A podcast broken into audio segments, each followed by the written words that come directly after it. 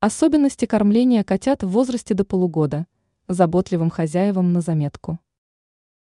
Справедливости ради, о том, как кормить кошку на протяжении всей ее жизни, спорят уже очень давно, и в этом вопросе нет универсального решения. Однако есть базовые знания, полученные хозяевами, которые вырастили не двух и не трех кошек, а значительно больше. Каким бы витаминизированным не был сухой корм, кормлению им питомца на постоянной основе нужно относиться скептически.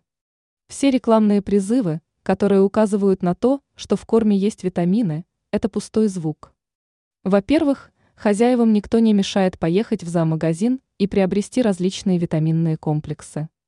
Во-вторых, в натуральной пище тоже есть витамины, и здесь главное очень хорошо сбалансировать рацион вашего питомца. Маленьким котятам не рекомендуется давать очень жирную пищу, хотя они будут проявлять к ней нездоровый интерес. Поэтому мясо птицы нужно готовить, сливая бульон несколько раз, для того, чтобы оно стало постным. Даже молоко с 1,5% жирности рекомендуется разбавлять с водой 50-50 очень жирная пища кошками в раннем возрасте очень плохо усваивается. Различные виды рыбы тоже не рекомендуется давать в сыром виде. Ее необходимо отваривать и полностью очищать от костей. Они в желудке у котят не перевариваются.